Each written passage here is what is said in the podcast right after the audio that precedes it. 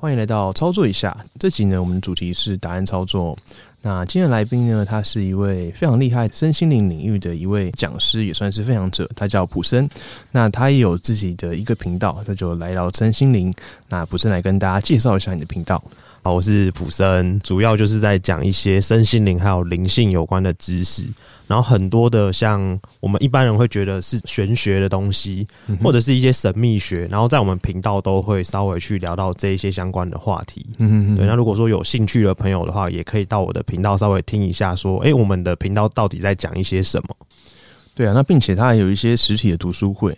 那如果说希望就是参加读书会的话，我们下面也都会有一些相关的连接，有 IG 啊，我们可以从那边来去做一个报名的动作。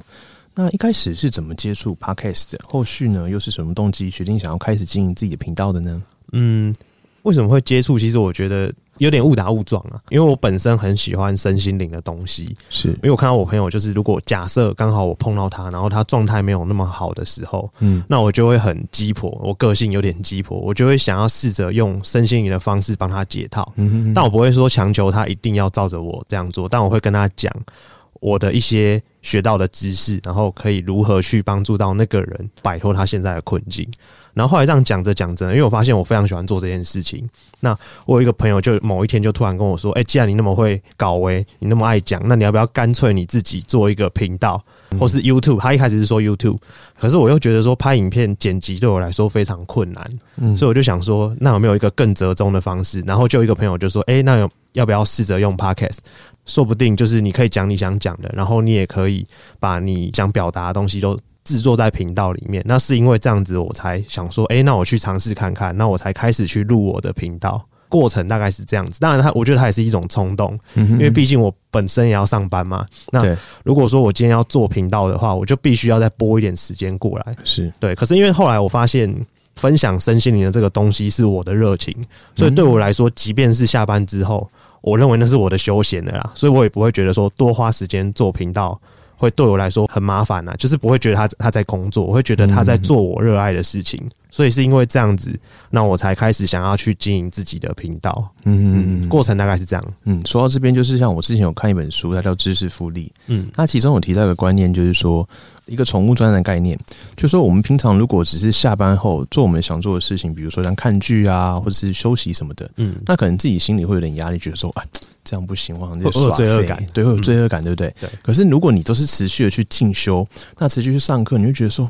我这样是不是太紧了？我都没有放松，就会很累，就会很累。对，可是呢，它是其中一个折中的概念，就是说做你专注兴趣的事情，嗯，那可以为你后来的一些想法概念做一些加分累积的嘛，嗯，那它把它称为宠物专案，就很像你养一只小小的宠物，有没有？嗯，那它是做你喜欢的事情，对，它会日渐成长茁壮，嗯，那并且你可以在这个经营你的宠物专案的过程中呢，获得很多。那并且他也不会觉得说让你耍废，可是因因为又是你兴趣的事情，也不会说太正式有工作感这样子。对对，大概是这样的概念，所以可以持续培养一只小宠物，有没有？呃，有点像这种感觉，有点像这种感觉，可以去做一个执行。嗯，对啊。那追求灵性啊，身心灵对你来说的意义，你觉得会是什么？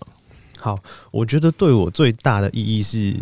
因为我觉得人生有非常多很痛苦的事情，我们看起来像很痛苦的事，可能每个人都有。那每个人的面相又会不一样。有些人是在人际关系、感情、工作、事业、财富，很多很多的面相。那我觉得追求身心灵的目的跟意义，很多人啊，因为我们现在这个社会本身就没有那么支持追求身心灵。好，为什么会这样说？我们从小受到的教育，我们从小到大，父母都给我们一个观念。好好读书是为了什么？赚钱。嗯，所以我们大部分都是用理智逻辑去训练、去思考。所以，我们长大以后，我们面对很多很多的事情，只会从理智逻辑去解决。但是，其实很多人生的痛苦，它的发生是有原因的。那个原因不一定是用理智逻辑可以完全百分百解决的。嗯，好，我举一个例子：如果今天科学医学可以解决人世间所有的事情的话。那就不会有痛苦的人出现。对啊，对啊。而且其实可以回想，举例好了，假设距离现在三百年前可能是明朝或清朝好了，那个时代的人的物质生活并没有像现在的人这么好。对啊，我们现在每个随便一个人过得肯定比那个朝代的皇绝对方便更好。嗯，对。可是为什么现在的人的忧郁症跟以前的人忧郁症比起来，比例上来讲，包含癌症，为什么会这么高？对啊。所以其实物质世界科技的进步。不代表说越进步人类就会越快乐。也许生活会带来方便，所以其实追求身心灵的意义，我觉得一个很重要就是找回原本的自己。那原本的自己，嗯，我这边谈的就不会只有肉体的我们，是可能会谈到内在，我们所有人的内在有一个更大的自己。那这个东西就会比较牵涉到玄学的东西，嗯，啊，就是一般人就他科学现在还证明不出来的东西。那总归一句啊，其实我觉得追求身心灵就是在了解自己的过程。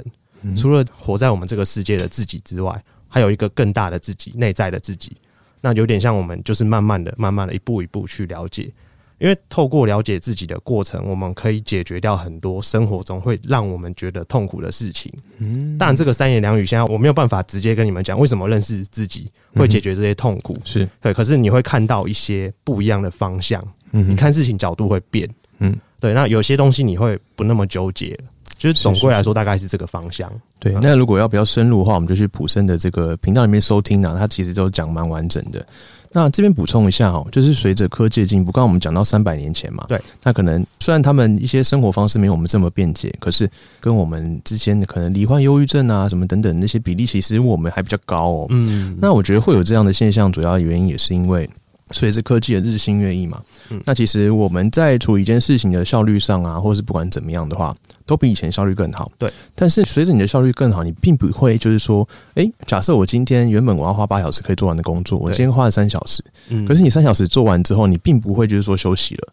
对你反而是要塞更多东西进去，嗯，然后就变成说你一样的时间内反而要做更多的事情，对，那让你的大脑不管是思考什么的都没办法获得休息，来不及消化，对啊，而且像我们现在大家不是都都是很怕自己会耍废什么的，然后都在自己的这个行程里面想办法塞更多，我全都要，我什么都要学，我我一定要很厉害，不然我就很废这样子。对，就是普遍的给你概念之后，你年轻人就不努力，整天下班就看剧这样，对对对，就是反而没有去在你的形式里面排一个。休息时间专门就是休息时间给你自己，嗯，对，所以我觉得这一点也是蛮重要的。所以我觉得学习身心灵的话，也是我们很必要的一个过程。嗯，不是说我们就是努力学一些什么商业知识，学怎么赚钱，我们反而要把内在先搞好，我们才有这个能量可以去持续，然后去做一个延续，去学习我们其他事情这样子。OK，好。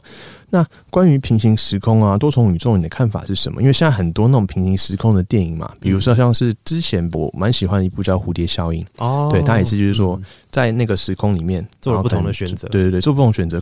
对啊，先介绍一下蝴蝶效应好了啊，它是一只蝴蝶，比如说它这个蝴蝶像震动翅膀，那可能在另外一个地方呢，震动翅膀这个啊风啊或者什么波，然后在另外一边产生一个滔天的巨浪，嗯那意思就是说呢。透过一个微小的效应，它可能会延伸出后面很多这种很大的化学反应，嗯，这样的概念。那这部电影里面其实说，他可能做一个小决定，可能在未来，他可能会衍生出一个很不同的决定，嗯。那总归一句就是说，啊，其实我们都没办法改变，可能你人生中的一个呃理想中的样貌，它不可能完全都是完美的，一定会有一些缺点，嗯。所以我们要去珍惜当下这样子，嗯。那对于这样的平行时空，你的看法是？我觉得现在人因为集体意识有改变啊，所以我们现在比较可以接受很多以前的人无法接受的一些看法。那我觉得平行时空或多重宇宙这个概念，从身心灵它也是有一个理论基础的。那我自己在学身心灵，我走的这个理论，因为身心灵有非常非常多派别，那其中一派，呃，在美国那边后来兴起了一个新的派，应该说它叫 New Age 新时代。那它是不以任何宗教。为根基的，因为以前西方世界会讲基督宗教嘛，那东方可能就是佛教、道教啊、印度教，那有些可能还有回教啊。那这个 New Age 它新时代的这个身心灵的派别，就是有一派叫做赛斯，大部分人会说它叫赛斯心法，或是赛斯知识、赛斯资料哦，不一定，就是反正总归一句，它就是赛斯那一派的。那它有一个讲一个理论基础，就是他说所有的人都有可能性。那这个可能性，我们可以理解叫做平行时空。好，什么叫可能性？我举个例子好了，就像哎，今天我要跟俊来录音嘛。嗯，好，那如果说这个时候我突然间有个女生约我要看电影，就我我的情感上我会想要看电影，但我又想要录音，但我今天选择来录音了，就会走出一个可能性，叫做他会去看电影，因为他那个可能性为什么会走出去？因为他想要满足他去看电影的那个情感。所以，我们这个是放在小事情。如果是放在大事情呢？好，举例来说，今天假设我读高中的时候，然后我想要当音乐家，可是我的父母说音乐家没有用，你去给我考医生，好，这时候在十七八岁的我就会跑出一个可能性，他会跑去当音乐家。但现在的我为了满足父母期待，所以我会跑去考医生，然后考上医学院。也许到了，就我们用线性时间来看的话，也许我到了五十岁的时候，那一个另外一个平行时空是音乐家嘛？假设他已经满足了他那个情感，创造了一个很伟大的演奏的话，在那个时相，就是那一个时空，那个平行时空的那音乐家可能就会嗝屁了。啊，不一定，嗯，对，就不晓得他会用什么形式去结束。那这个情感就回过头跑到医生的这个时空来，所以这时候医生在五十岁的那一年，会突然间会觉得说，哎，奇怪，我突然好想要，就是小时候那个当音乐家的热情突然起来，他可能会很想要去学乐器哦，这是有可能的。所以我们可以观察一下，也许小时候你有什么梦想没有被满足的话，你走到了某个年纪，你突然回想起来。那很有可能是另外一个时空的你，他在影响现在这个时空的你。好，那这时候可以做的事情就是，如果说你真的觉得有那个冲动，你可以去稍微去满足那个冲动，但你不用说你一次买一台可能一百万的小提琴去拉去演奏，你可以就是去上个课，或者是你去租个小提琴拉一下，这样就好了，去满足那个情感。那对我们现在的自己来说，那个创造力。会增加好，什么叫创造力？就是心想事成的能力。OK，对，因为他他的情感被满足，你可以把平行时空的你也可以理解成，它是一个你内在不会发现的人格。嗯，那整合在一起之后，你的人格越完整，你心想事成的创造力会越强。就是他的理论是这样子的。嗯嗯嗯嗯。哦，原来是这样哦。因为我一直对平行时空理解就是说，呃，我当下可能会做一些决定嘛。对，那可能就是在我另外一个时空，我可能会做一些什么样的决定。对，但是我是不知道说他可能会。诶，在另外一个时空可能会回来影响我们自己这一块，互相的，对对，我们也影响了另一个另一个时空的自己。这其实是互相的，因为我一直以为就是说，我们就做这个决定，就是 A 的这个路线，然后 B 的路线是这样，然后没想到它是会互相影响的。对对，那这边今天也学到了一课哈。嗯，那像你的频道中啊，有有分享到就是说灵性觉醒啊，那这个部分你可以跟大家分享一下什么是灵性觉醒？那大概分享一下觉醒跟未觉醒它的差异在哪边？好，其实嗯，我们在追求身心灵，就是属于一种。当然，这是贴标签的结果。事实上，我觉得觉醒跟不觉醒都没有好跟不好，因为每个人有他自己喜欢的选择。那只是说，有些理论我不得不用语言，或是不得不用人类的这种贴标签二元的方式去分。嗯，好，那我觉得我先姑且就是用这个分类好了，就是觉醒跟不觉醒。我觉得比较觉醒的状态，就是说你更有意识的知道你人生在过什么。哦，对，然后如果可以的话，就是掺入一些在身心灵学到的知识理论，然后去思考我的人生，就不是像以前头痛医头，脚痛医脚。呃，现在我爱情不顺了，所以我就想办法把自己变漂亮。然后把自己那个把妹的技巧增加啊，对对对，因为他可能不一定能解决根本的问题，对，都是比较外显的啦。其实你内部心理一些问题，搞不好自己还是过不去。对，就像有些人有没有发现，有一些人他经常在碰到的墙、撞到的墙都一样。呃，有些女生有没有？哎，为什么我一直碰到渣男？可是他解决不了，他谈了十段恋爱，十次都被劈腿，或者是。呃，十次都是当人家的小三，那为什么会这样？他可能从理智逻辑上会说，那我就不要找有家室的男人。可是他又碰到啦，那就代表说他的理智逻辑并不能解决他这个问题啊。所以他问题在内在，内在。那内在的问题只能用身心灵的角度去解决，是是。或是有些人在人生他不快乐了，不开心了，他想办法变快乐，那他用理智的方式，可能就会说，我去找人诉苦。我去运动啊，或是干嘛，做很多很多的事情，结果发现这些事情做下去，他也没有比较开心。对对对，对对对，他用大脑逻辑去解决嘛。那大脑逻辑擅长的叫做解决生存的问题。嗯，也就是说，我们现在要赚钱，我们必须要理智。哦，并不是说理智没有它的价值。我们科技进步带来方便嘛，这些都是理智造成的结果啊。可是不开心是一种感受，对，快乐痛苦都是感受。感受的东西要回归内在，用心灵的方式去解决。因为大脑只会擅长出错，找不好的地方，然后想要把不好的地方有点像排除、砍掉、杀掉。可是感受的东西它排除不掉，它杀不掉，它一直都在。为什么很多人会有忧郁症？对，因为情感不流动，累积久了就会变成疾病啊。自己越想越多，这样对。所以为什么现代人，对你发现压力很大的人，如果他不懂得流动情感去消化他的内在那个负面情感的话，那他很容易就会有病。呃，好，这样讲可能不太好听，就是容易把自己搞到不开心啊，对，累积久了就会生病。对，那每个人的癖好不同，有些人是心理疾病，有些人是生理外显出来。对，我之前听过有一个忘记是谁讲过一句话，哦，我觉得很有趣。他说：“你今天身体的疾病产生这种癌症啊，什么大病的话，他说其实是内在神性的你在写一封情书，告诉你你该重视你的内在内心，你要休息。好文青哦，其实就是这样子啊。是，那只是说站在人类的角度会说，我哪有喜欢疾病？你那个哪叫情书？你那个叫害我？对，因为我们只用自己的角度思考，我们没有把视角拉远。”我们用更大的自己的角度去看自己的人生的时候，就会觉得说，哦，其实它是善意的提醒，提醒我们该做一些内在的思考，而不是说我一直在应付外面的东西。它大概我觉得觉醒跟不觉醒的差别啊，啊，就是用不同的角度，然后去看你的人生。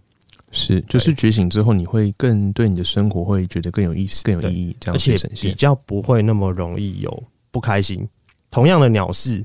啊，对，过去的你跟现在会换个方向去想，比如说同样是下雨天，有些人就是堵拦这样子，然后我就觉得没关系，下雨天我可以感受它的好处。对，哎，我会喜欢就是听着雨声在家工作的感觉，类似这样，换个方式去思考嘛。对，就是大概是这种感觉。对，那其实呃，说到这边，我会想到一个例子，其实我们现代人啊，大家都想说我放假就是要好好去喝一波什么的，可是有时候我们这样操作下来，对不对？回去啊，只有那种满满的空虚感，可是你生理那个心情、心理层面那块其实没有获得解决。对，然后你只是花一些钱，然后就是让自己花那个时间，但是其实也没有特别爽，对不对？或者说有时候我们想要大吃一顿，就是说今天晚上我一定要吃饱，嗯，对对，然后去把它吃饱，可是吃完就是哦，好像很空虚。就是小时候反而很容易满足，跟长大你要去解决你自己心灵那块反而是很难的这样的情况。对我觉得大概会是这种感觉，做个举例。那像你的频道啊，其实也有提到蛮多是。梦境的部分，嗯，那像我自己也很常会做梦，因为我自己是会做预知梦的人。但是我分享一下我预知梦，我预知梦就是说，有些场景我可能没有去过，可是我梦里有梦过。比如说我之前有去欧洲嘛，那很多场景我一到那边我就觉得，哦，怎么那么熟悉啊？我想，我就说不可能来过这边，第一次来，可是我觉得说。好熟悉哦，这个场景，我我好像有很很明显就那种既视感，你知道吗？对我是会做这种梦的，就是我梦完之后，我在某一个时段，我会觉得特别熟悉，我是会做这种预知梦的。对，但是我觉得我对梦这块也很有兴趣，因为常晚上会有时候做噩梦什么的嘛，然后梦到一些奇怪的东西。那你觉得像是梦的看法，可以跟大家分享一下？好像刚俊说那个预知梦啊，好，我这边要再往前讲，就是。我们刚刚不是有提到每个人内在都有一个神性的自己，嗯，好，那站在他的角度，他他的角度看我们现在这个肉体的我们，其实是没有时间架构的，因为时间是在我们物质世界会有的，有点像游戏规则，我们受时间跟空间限制嘛，所以我们不晓得未来。那当然，过去我们可以用我们记忆去回想。好，那内在更大的自己、更神性的自己，他在看我们是同时看到我们的过去、现在、未来，同时播放。有点像呃，你们在看那个追剧有没有？对，然后它可以直接拉到前面，跟拉到你的后面去看到你的未来。根据你当下的状况，它可以直接看到你未来。我们的转世其实也是这样子，有点像是，如果说今天你是东方人，你会对轮回比较接受啦，投胎转世嘛。那他在看我们，有点像是他连续在看九台监视器哦，然后又同时看得到你们这九台监视器的过去、现在、未来。嗯，对，所以对他的角度是这样。所以为什么你会说你的梦会很像预知梦？对，有点像是内在更大的你，因为他已经看到你的未来。嗯，那他有一个传讯息给我们的方式，就是透过梦境。哦，只是说现代人很多人会因为科学医学的关系嘛，我们会说梦就是潜意识的东西，或是梦不可信，对，直觉不可信任。因为我们现在都说我们要用大脑理智去面对很多很多的问题，对。我们很容易会把它挡下来，所以很多人为什么睡醒之后根本不记得梦，嗯，或是他根本觉得他没有做梦，其实每个人一定会做梦哦，那很有可能是被理智无意识的情况下被挡住了，对，所以你那个预知梦的状况很有可能是因为内在更大的你，他看到了你的未来，然后可能也许不小心透过什么方式把这个讯息有点像赖给你了，有没有传给你了？嗯。跟那个可能性，刚刚讲的那可能性很像，嗯，会彼此渗漏、彼此影响。未来的你、过去的你、转世的你，都有可能会把这个讯息四面八方的不小心进到你的梦里，然后你醒来的时候，你记住了。嗯嗯，对。然后再来就是梦对我们的意义，我觉得大家可以练习一个方式，会让你的梦对你来说更有价值。哦，因为因为它是内在神性的，你跟你沟通的一个管道，是一个模式，直觉也是啊。嗯，我们有时候有没有突然有一个直觉？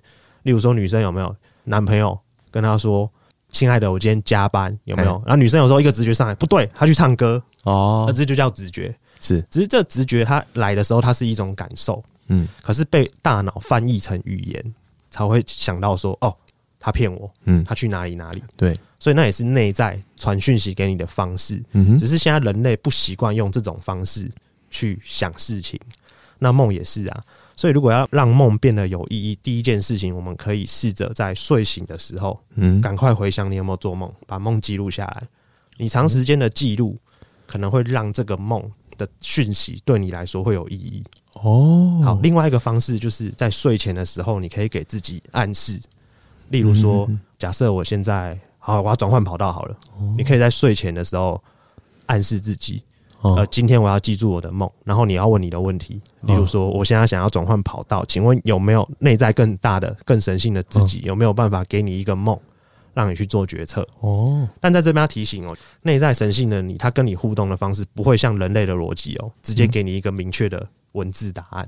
对，他会给你象征性的讯息。嗯哼，例如说，哎，你看到一团火焰在烧，嗯，对，那那个火对你而言意义是什么？有些人对于火的看法是他觉得温暖，但有些人是恐惧啊，他可能被烫伤了。嗯嗯，所以他给的东西会很像寓言故事，有没有？就是很多寓言故事，它其实在讲一个好像故事。但它背后有传达一个寓意，所以梦给你的讯息的感觉像这样子，嗯，属于你个人的寓言故事。但是它背后有一个讯息想要让你知道。呃，我举一个帮我朋友类似像解梦的例子好了。好好好，好，我那个朋友就我闺蜜啊，女生啊，她跟她男朋友就是不是不好，就是她觉得相处上卡卡，你就帮她双休这样子啊？没有没有帮她双休，没有这么恶劣。就是就是，我就好，她就问我怎么办。那那一阵子我真的很忙，我忙到我真的没时间帮她去想这件事情。是对，然后结果我那天晚上直接做了一个梦。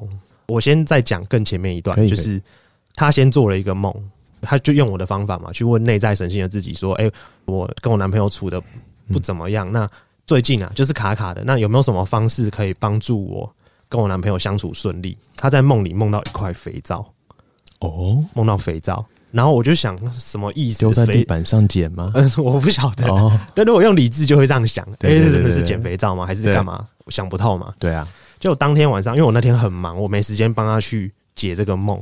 结果我当天晚上睡觉的时候，我梦到我跟我那个女生朋友约在一个地方，嗯，然后梦里面的我就跟她说：“哎哎哎哎，我跟你讲，我知道那个肥皂是什么意思了。”然后她就是说什么意思？我在梦里帮她解她的梦。哇，我我也觉得很神奇。梦里的我就说，肥皂要用水才会有效果，才会产生效果，嗯，才会有泡泡。所以意思是说，你要像水一样，女人要像水一样，跟你的另一半相处，嗯，那你们关系就会变好。对，然后就醒来了。我马上把这个讯息跟她讲，嗯，因为这个女生她比较偏向，嗯，她在工作上面啊，她是比较算呃女强人吗？嗯，就是她很独立，非常独立。虽然有时候在跟另一半相处，我不晓得啊，也许会有一个现象，就是会比较强势吗？但我不晓得，我怕被他听到，被他被他打 啊，没有没有指明啊。对，就是他的性格必须像水柔柔弱嘛。那个老子《道德经》有讲嘛，“上善若水”。如果可以像水一样，因为男人抗拒不住这种女人像水的情感啊。对对对。哎，例如说女生是不是跟你撒娇一下，你原本在生气，你可能就不生气了。是啊，跟水一样的柔弱。又可以变化，遇到结冰，它又可以变得很坚固嘛。就是它的形态会根据它的环境有变化去适应那个环境，所以其实我觉得这个很有趣啊。嗯，等于说，哎，我我居然做梦帮他解了他的梦，嗯，然后我醒来之后再把这个讯息跟他讲，所以其实就很特别。我觉得内在身心有趣的地方就在这边。嗯嗯，对。那是不是如果我今天晚上想要做春梦的话，我就是睡前一直想这个东西，是不是就可以跟内在沟通？那是比较几率可以。你可以，你可以，你可以试试看这个游戏。我倒是没有玩过，但我觉得如果你们觉得有兴趣，都可以去尝试看看。反正他也每天你一定睡觉嘛，是啊。那那一年至少三百六十五天，你可以做这个实验。你睡午觉，你也可以玩玩看。对，那讲到这个，会不会有时候比较累的时候比较难做梦？你就睡得很沉，这样比较难做梦。这样，呃，我觉得对我来说是不一定。嗯，对。但是有时候如果你比较累的话，我个人我自己的经验是我可能比较不容易记住梦。OK，但是如果你记不住梦，你也不要觉得说我现在是不是不好或者什么，没有没有这回事，因为每个人的状况本来就不一样。有些人天生就很会做梦，像我那个朋友，他就是天天做梦的。嗯，那我一个礼拜大概只会做个两到三次。嗯，那那两三次我还不一定每一次都记得起来。但我觉得你每天记录梦，你可以从梦的蛛丝马迹，因为梦给你的讯息很长，可以对应到你的生活，是跟你内在你看不到的情感。对，那我觉得这个东西很有趣，你可以慢慢的去去玩。你越记录它，对它越有意识的去使用的话，好，它对你就越有意义。嗯嗯嗯。今天开始起床的时候就来记录一下，对，拿一个记事本开始。对啊，我觉得这蛮好的，因为有时候，因为我像我自己也是蛮常做梦的，可是有时候就是因为梦它其实不是有一个逻辑连贯性，它有些东西细节会表现很逻辑，因为它被大脑翻译成。架构成逻辑的样子，对。可是它有时候有一些细节，就是你起来之后，你在想那个好像就不合逻辑，这样子，对对。有时候会有点这样的感觉，所以如果记录下来的话，可能就是像你讲的蛛丝马迹。那我们后续可以再练习说跟自己沟通，他想要带给我们的是什么？对，我觉得这也是一个还蛮不错的一个方式。嗯，对啊，对啊，对。OK，那像是如果我们在面对恐惧啊。焦虑啊，低潮比较负面状态的话，我们可以怎么去调整？因为像你有一集是专门讲这个的嘛。对，对对对，那可以大家跟大家分享一下。好，那个如果遇到就是刚刚讲那些负面的状态的时候啊，其实我我们刚刚讲的做梦，它也会帮你消化掉你白天的时候的一些无意识你累积的压力或是焦虑啊负面情感。所以有时候为什么有人会做噩梦？其实噩梦不是真的可怕，或是你会碰到什么不好的事情。噩梦是在消化你白天可能会碰到的无意识的情况下，例如说被主管骂，被主管骂废物，类似这样，然后你忍下来了，但你没有发现，你忍下来之后，你再去工作，你忘掉了这个负面情感，但它留下来了。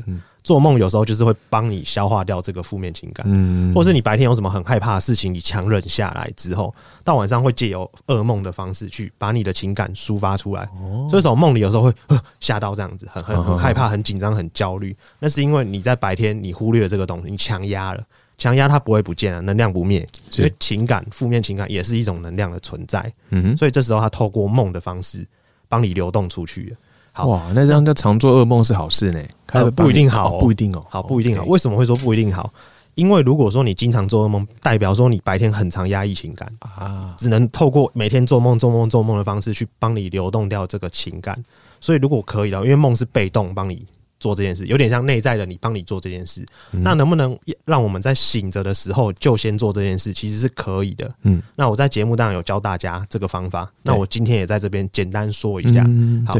任何的情感，不管正面负面，好，我这边举负面好了。负面情感，因为我们这个版本的宇宙，这个版本的人类，我们自动会追求正向情感。嗯，好，什么意思？你有没有听过有一个小孩出生，可能念了国中，他说：“我这辈子就是要来家破人亡的，我这辈子就是要来妻离子散的。”有吗？有人梦想是这样吗？没有。不可能，大部分都说我要功成名就，我要幸福美满，我要有爱情，有目标嘛？对，所以其实人类的情感自动会追求正向的，在这个版本。所以其实我们如果今天负面情感来的时候，我们不开心的时候，我们陪伴他的话，他会越来越少，因为人会自动朝正向滚动。就像我们今天假设被美工刀划伤了，你不理他，你只要不要弄什么脏脏的东西再丢在你的手上的话，它自动会愈合，它会变好。所以其实我们的意思是往正向，呃，有点像疗愈的部分去滚动，他自己会好。可是为什么现代人会很焦虑？是因为他没有陪伴他的情感。第二个，他压抑，假装不存在，逃开，不面对，用别的方式解释它。那这样子的话，他会留在那边，嗯，越来越大。那负向情感是一种能量，能量累积到一定的程度，它会创造成物质的东西，例如人事物。负面的人事物，或是身体疾病，这些都是创造出来的。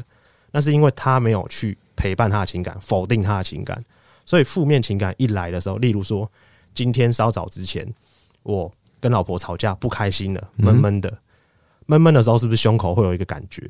嗯，不开心的感觉。嗯，对。那有些人可能，如果他理智比较强，他可能不太知道什么叫感觉，因为这这个部分会进入到比较抽象的部分。嗯哼，就是你胸口的地方，人都会有一个感觉。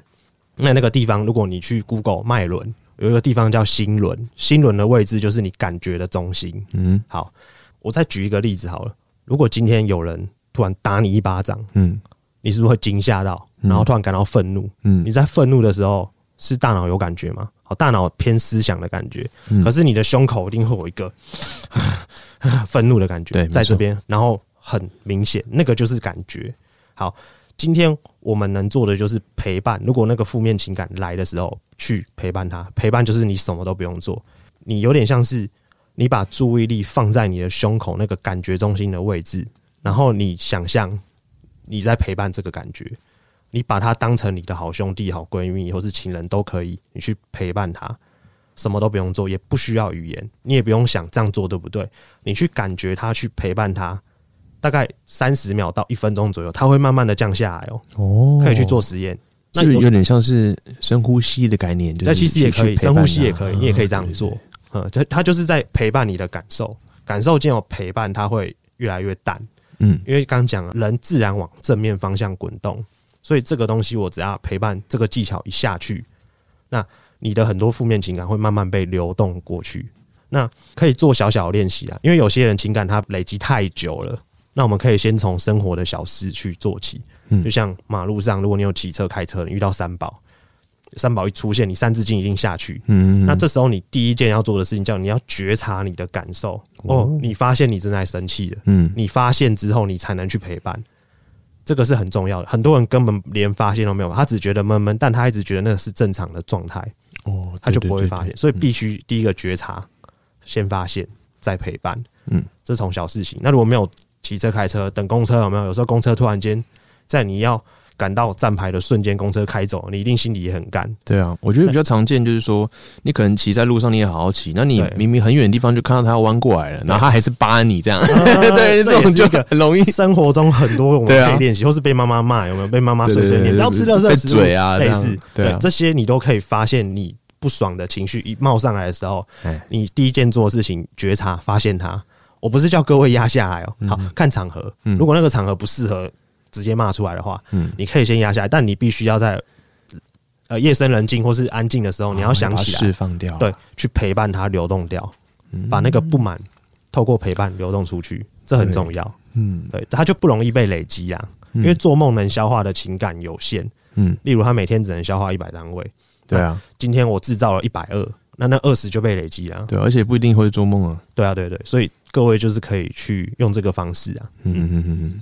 好，刚刚分享了许多都是比较偏向是身心灵层面的部分。那因为普生呢，他也有另外一个身份，也是脱单训练班的共同主持人。嗯，那可以跟大家分享是什么样的缘由，然后开始经营这个脱单训练班 Podcast 吗？好，脱单训练班是跟我一个好朋友，他叫 Iris。他的工作是在做交友相关产业的，那因为他帮非常非常多学生在上课，嗯哼，呃，比较多是男生呐，嗯，对，那那些男生就是很多时候会不太懂得跟异性互动，很多是比较偏直男跟工程师，对对对对，那他们可能从小到大可能读书太认真了，不太有机会跟异性相处，所以他在帮这一些他的会员上课的时候，他发现他们问的问题很多的同质性非常高，嗯，那他觉得说一个一个讲可能有点累。他就说：“那不如他想要就是录一个 podcast 节目，然后去帮助这些人。是是是，但是他觉得说只有他一个人讲，可能也他需要有一个男生啊，可能有人从男生的观点去对补充。所以那时候他就想要找一个搭档，就找到我，因为我跟他私交很好啊。所以我是因为这个因缘际会，然后才跟他一起合作，然后一起开这个节目叫脱单训练班。对他其实比我的节目还要早。”比我个人身心节目更早，嗯嗯，是因为这样的关系。分享一下这个脱单训练班，我每一集都有听，嗯，对我很喜欢听这个，哦，就是说，因为。那个 Iris 他会以他的女生的角度来跟一些男生分析说，哎，女生遇到这个主题的时候，他们的想法大概是怎样？嗯，那我觉得很好的地方是因为普生他会以男生的角度去做一些分析嘛。嗯，那他关于恋爱的主题，每一集都有一个特别的主题。嗯，时间短短，大概都十分钟以内或者十分钟左右。对，那你就可以因为这个主题呢，可以去想一想说，哎，我在什么地方可以去做优化，做得更好？因为我觉得，嗯，我们成长阶段呢，其实不会有人教你怎么谈恋爱。嗯，对啊，也不会跟你讲说女生她们心里在想什么，你这个都只能是去缴学费，然后走过很多冤枉路，自己去经历。当工具人啊，对对对 对，工具人，然后花钱那样子，对对对对对，只能修电脑的，对对。对，手指头碰不到，对对对，然后你自己还很开心这样子，对，很惨，对对对，对啊，所以我觉得说，我们可以借由这样的频道，然后去学习这样的知识，我觉得其实也是一个很棒的事情，嗯，对啊，可以少走很多冤枉路，所以我这个。即使可能现在有一些经验，但是我还是会很想听听女生不同的看法。嗯，对吧？知己知彼，百战百胜嘛。所以后续如果有这样，我们遇到一些情感问题啊，或者什么的话，我们都可以有大概类似的经验，我们会知道怎么去操作。嗯，对啊，我觉得这样蛮好的。对啊，那像是刚刚提到说，像是 Iris 这个脱单训练班，嗯，那还有你自己的身心灵，你觉得说在经营 p a c k e t 这些过程中，你觉得收获有哪些？收获有哪些？嗯，我我觉得最大的收获就是第一个就是把我很多艰深难懂，我在读书的时候那些跟论文一样啊，没两样，很很很难读，很深啊。对啊，我有点像我要透过我的翻译，嗯哼，变白话普及啊。有点像那个医生有没有？他要把医学知识普及化，因为医学是一个很复杂的东西，它有很多科学的成分。对，那其实我们也类似，我们要把很多看起来就是不太像在物质世界的东西，嗯，我们理智能、逻辑能理解的东西，我们要把它用白话讲出来，嗯，然后让大家可以运用在生活。对，简单来说，就是要让一般的大众可能没有接触过的听众，他都可以听得懂。简单来听得懂我们想要表达意思，甚至是举例等等的。对对，不过这个部分我觉得也是蛮难的。但是透过我们这样的练习的说啊，去输出的话，我们自己会更了解哦。对对，因为你要去很多的思考，让消化。更内化，才能够再输出嘛。对。啊，就像我跟我几个朋友在聊身心灵的东西，如果在外人听来会觉得我们是疯子、邪教、神经病。嗯，因为我们聊的东西就是梦。然后内在活动，内在活动就是刚刚讲的，跟内在神性自己有时候会在生活中会有一些佛教的语言叫视线。啊，对，就是会有一些蛛丝嘛，我们就会讨论它对我们现在的生活的意义是什么。我们有一个共同的算是目标嘛，我们不要变成都只在追求内在，对，因为只追求内在会有一个状况，会是我们会跟世界。脱脱脱节，嗯，所以我们必须是拿到内在力量，创造物质生活，这个是我们的宗旨跟目的，而不是说今天我因为物质世界过得乱七八糟，所以我躲到内在逃避，不是这样。我们是要在内在得到力量出来创造物质，所以这是我们跟有些人不一样的地方。因为有些人他是因为物质不顺了嘛，呃，也许有些人会躲在宗教，有些人躲在身心灵都是那。我们就是变成说比较，我们希望可以在生活中也获得改善，这个才是我们想要的。嗯，就像刚刚讲，我们调整好我们自己的心态嘛，对，那自己的状态，然后才有力量去面对更多的挑战，对，甚至是为自己创造更好的收益，这样子。对，没错，对我觉得这样也蛮好的。嗯，那在学习身心灵的过程中啊，有没有特别喜欢的一段话可以跟大家分享，或者说也不一定是身心灵啊，就是人生经历之中。嗯，对对对，好，我觉得。有一段话是我的老师跟我讲的，其实他说，不管你在追求身心，还是你在宗教的修行，其实都是一个了解自己的过程。但了解自己的过程是没有止境的，嗯，可能会是一辈子。嗯哼，但是透过更了解自己，你会知道说，人生可以不需要用很多，你不用透过负面的事件了解自己啊。因为很多人为什么会了解自己，是因为遇到麻烦事了，他才回过头来思考自己问题在哪里。嗯哼，但追求真心好处就是，嗯，我们可以不用用麻烦事来了解自己。那我们主动出击，透过知识放在生活中思考，然后更了解自己。嗯哼，那还有另外一段话，就是别人讲的啦。嗯哼，呃，他应该也是一个 YouTube 频道，那我就先拿来借用一下。我他讲过一段话，我觉得很有趣。嗯，他的大意大概是说，所有的大便背后都会有一个礼物。嗯，所以我们人生是不是有时候会有很多大便的事情？其实背后都有一个礼物要送你，是送你之后，你得到那个礼物之后，你就更了解自己嘛。那你就下一个问题再来，你可能就从容面对解决。没错。好，但是呢，他说不要为了这个礼物到处找大便。嗯，我们不需要因为要干嘛干嘛，然后就找很多负面的事情搞自己，也没有自然就会遇到了啦。对对对，就是如果你人生哪一个部分哪一个环节卡住，它自然就会有事件负面事件。被你撞到嘛？撞到之后，你用这个事件去思考，你会得到一个体悟。嗯，这个体悟可以帮助你更了解自己，或者是你未来面对类似的问题的时候，你已经不怕了。但你也不用为了这样子到处去找负面事件让自己去撞，不需要，对，没有必要。对，这是我很非常喜欢的，算两段话吧。对啊，其实我觉得呃，有点像是，呃，人生其实不是得到就是学到嘛。对，就假使我们今天遇到一个失败或挫折，假设你创业失败好了，那我们人就是这样，在顺利的时候，可能就是会觉得说这东西没差，这东西没差，我这样做其实也 OK，我还很顺。可是当你在失败的时候，你可能会就开始注意到一些细节，就是我们俗称的大变嘛，对不对？很大的变化。那你针对这些细节的时候，你反而才能回去反思，你说我该怎么这样做可以做得更好？对你也会珍惜你手边拥有的。嗯，那。那反正就是给你另外一条出路，那可以去呈现说你更不一样的自己这样子。嗯，我觉得大概就是这个概念。那我们可以去做一个延伸。嗯，好，那我们这期的操作一下就大概录到这边。那我们在节目下方呢，我们都会把普生的频道啊，还有包括我们的脱单训练班的相关的一些频道资讯，我们都会放在下面。那同时也会为大家整理一些。啊，相关的一些图文的文章来做大家分享。那同时也会补充一些可能我们刚刚讲的比较深的地方，我们可以用比较视觉化的东西呈现。我觉得这个对大家来讲是比较好理解的。嗯，对这个部分。那当然，普生他已经说的就是很白话了。相信在这一集里面，大家也可以透过一些案例啊，都可以听得很清楚。嗯，对。那后续资讯我们都会整理到我们下方的部分。那我们这期也操作一下，就大概录到这边。那如果有希望说我们可以邀请什么样类型的来宾啊，或听我讲什么样类型的书的话，也都欢迎在留言区给我们五星好评，然后或是给我们一些建议哦。谢谢大家。